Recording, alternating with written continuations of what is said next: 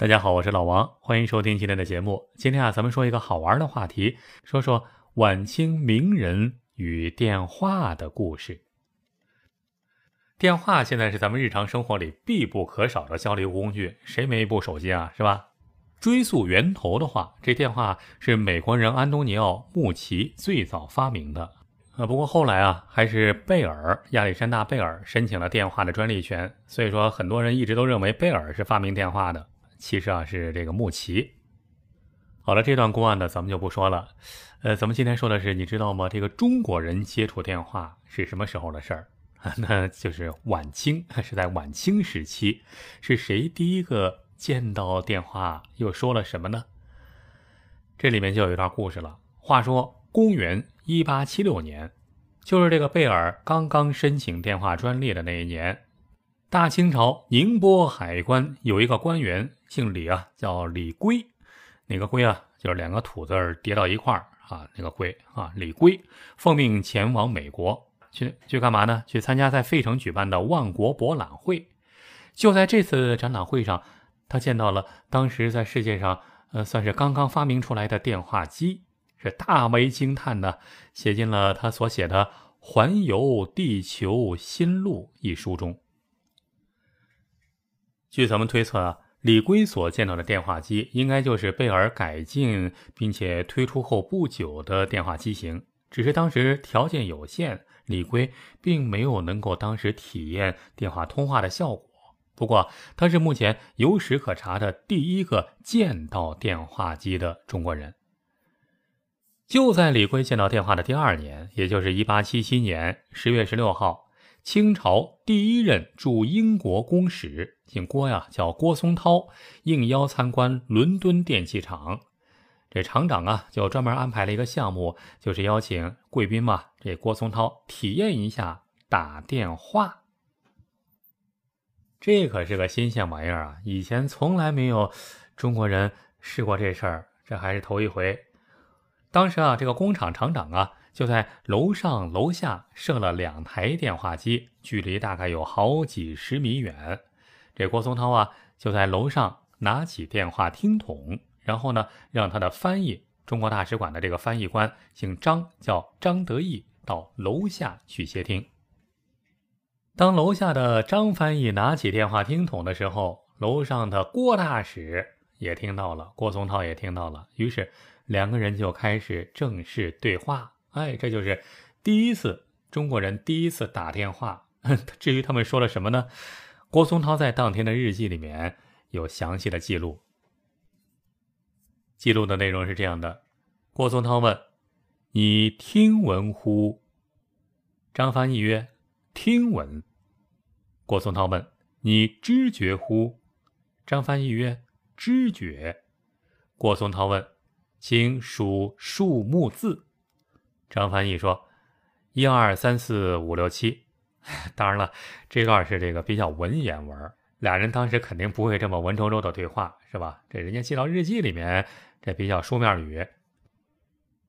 实际上，俩人打电话的时候肯定都是口头语。咱们可以想象，当时打电话应该是这个情况：这郭松涛郭大使啊，就拿着电话，喂，你听见了吗？听见了吗？这楼下张翻译官就说：“哦，听到了，听到了。”这郭松涛说：“有感觉吗？有感觉吗？”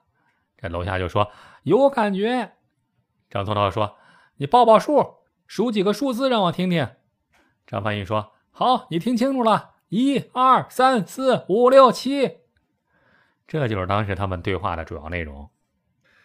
这也是有史可查的中国人第一次打电话的记录。郭松涛在当天的日记里绘声绘色地记录了这次简短的通话，是吧？这通话估计也没超过半分钟，并且啊，他在日记中写道：“其语言多者，亦多不能明，唯此数者分明。”什么意思呢？就是说，这因为电话效果不是太好，估计啊，电打电话这个呲呲啦啦的，里面听不太清楚。就是俩人对话的时候呢，这说话听得不是很清。但是郭宗涛说，只有数数的这个数字听得很清楚。可见啊，当时电话技术还是不成熟，是吧？电话效果、通话效果还不是很理想。其实啊，这说起来，电话在欧洲发明了没几年，就已经进入了中国境内。当然了，当时首先出现在租界。郭松涛打完电话四年以后，也就是公元一八八一年的时候，丹麦的一家公司——丹麦大北电报公司，就在上海公共租界架设了电话杆，安装了当时一共安装了二十五台电话。第二年，这个公司啊又在上海外滩创立了第一家电话局。据清代邮传档记载。一九零二年，慈禧从西安回到北京以后，经常住在颐和园。为了方便他和外务部联系啊，就架设了首条皇家电话线路。几年以后啊，一九零八年，又专门架设了从颐和园到中南海的专门的慈禧光绪专线。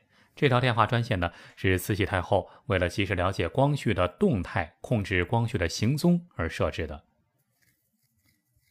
当时啊，在皇宫之中，慈禧太后和大太监李莲英之间的感情十分好。据说每天三顿饭，早晚起居，他们都会互派太监，或者是干脆当面问候。有时候啊，慈禧太后还会特意打电话给李莲英啊，就问李莲英：“莲英啊，你吃得好？”李莲英就回答说：“老佛爷，您吃得好。”你看。简简单单几句话是吧？也体现了这段主仆的啊相互之间的这个信任。毕竟两位都老了，在一块待了几十年，这对于晚年的慈禧来说，这李莲英也算是一个啊老朋友吧。再往后来，到了溥仪皇帝的时候，虽说皇宫里面早就有电话了，但是小时候啊，溥仪皇帝小时候那还不知道电话是干什么的，更别说用过了。再往后来，这皇宫里电话有一段时间还给拆了。一直到一九二一年，那时候溥仪皇帝早就退位了嘛。不过他从他的杨师傅庄士敦那儿了解到了有电话这样东西，于是呢就不顾很多人的反对啊，非要在养心殿里装一部电话机。为了装电话，溥仪还专门跑到他父亲那儿，也就是当时已经退位的摄政王载沣的府上，呃，说你你们家都已经装电话了，我我怎么不能啊？大闹了一场，无奈之下，这次要答应了。北京电话局呢，就在故宫的养心殿上专门给他安了一部电话，并且还附送了一本电话簿。后来啊，那部属于溥仪的这个电话，至今也完好的保存在了故宫博物院里。这刚才说到了，还给了溥仪一本电话号码簿。你看，过去和现在不一样，这现在人都不希望陌生人知道自己电话。但是在过去，恨不得满世界都知道谁家要有电话，恨不得全世界都知道我们家的电话号码。因为什么呢？因为那是身份地位的象征啊！谁要是家里敢有一部私人电话，那太牛了，是吧？所以啊，这个电话号码毫不避讳，希望知道的越多越好。当然了，主要原因也是在那个时代，谁打得起电话呀？啊，打得起电话的人太少了，也不会有人轻易有人打骚扰电话。你看，网上流传着一本一九三六年的北平电话号簿，这里面就有很多名人的电话号码，记得很清楚。比如马连良，电话号码是分局一四六六；胡适先生，胡适先生东局二五幺幺；陈寅恪，电话是西局五六八。梁思成啊，是东局幺二零二。据说当时溥仪啊，小皇帝溥仪刚接触到电话，那是高兴坏了，玩性大发。这平常只要一有时间，就会拿起电话给别人打电话。你说他谈正事儿，咱小孩有什么正事儿谈呢？是吧？所以说这个事儿啊，让当时的大臣和老师们都很头疼。这清朝的遗老遗少们始终认为，宫里头的人怎么能随随便便的和宫外人打电话聊天呢？这不是有损于皇家威严吗？但是溥仪不管，按着电话号码本上的电话呢，随便就乱打。当时只要是安装了电话机，一会儿一个电话，还故意让对方猜猜他是谁。有时候纯粹就是捣蛋，给对方打一电话，对方刚拿起来，喂一声，他咔嘣儿，给电话挂了。呃，纯粹是打骚扰电话，打骚扰电话。据说有一回，他给北京的一家著名的饭庄打电话，让人家做一桌酒席，上好酒席，送到某街某巷某某号。那就是他瞎编的一个地址，也不知道人家送过去之后找不着地方该怎么办，他不管了。据溥仪后来回忆说，他当时也喜欢给那些名人打电话啊，打骚扰电话。有一回他闲着没事儿，一翻电话本哎，看到了京剧名角杨小楼的号码。因为溥仪也喜欢京戏啊，就顺手给杨小楼打过去了。这电话不一会儿就接通了，对方拿起电话：“谁呀？”溥仪这时候就开始恶作剧了，用京剧里的唱腔就念道：“来者可是杨小楼啊！”电话那边一愣，哈，随即哈哈大笑：“您是谁呀？”哈哈哈。但是还没等说完，溥仪就把电话给挂了。这不太熟悉京戏的朋友可能不知道杨小楼，呃，那可是当时的名角啊，基本上就相当于现在的刘德华，就类似于，比如说你查到了刘德华的手机号，你给他打过去了，然后刘德华就在手机那边问谁呀，然后你又在这边深情款款的给我一杯忘情水，我估计刘德华也会晕过去，基本上就是这种感觉。还有一次也挺好玩的。溥仪又想打电话了啊！想到这段时间啊，这个呃报纸上经常刊登这个胡适先生的文章，心里啊就对这个胡适充满了好奇，于是啊就找到了胡适的电话，给胡适打过去了。这段啊，在他的晚年的回忆录《我的前半生》里面还有详细记载。打通电话之后，溥仪开口就问：“你是胡博士吗？”电话那边说：“是啊，是我。”这时候溥仪就开玩笑了：“好极了，你猜猜我是谁？”这胡适从来没有和溥仪打过交道啊，哪会猜得出来呀？一时之间呢，就搞不清楚了。您是谁呢？我怎么听不出来呢？这时候溥仪就笑了：“哈哈，是我呀，我是宣统。”电话那边愣了：“宣统？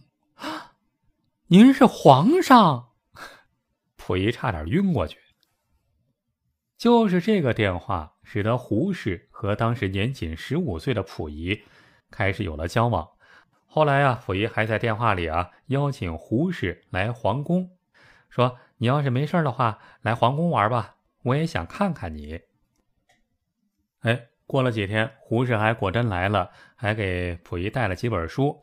俩人在皇宫里啊，就开始有了第一次促膝长谈。谈什么呢？据说是主要讨论的是关于新文学和新诗的探讨，也讨论了对新文化见解的这个思想交流。你别说，从此之后啊，胡适对溥仪的印象就一直很好，一直到后来溥仪被赶出皇宫的时候，胡适还在报纸上发表文章替溥仪鸣不平。说起来，这都是当初那个电话的功劳啊。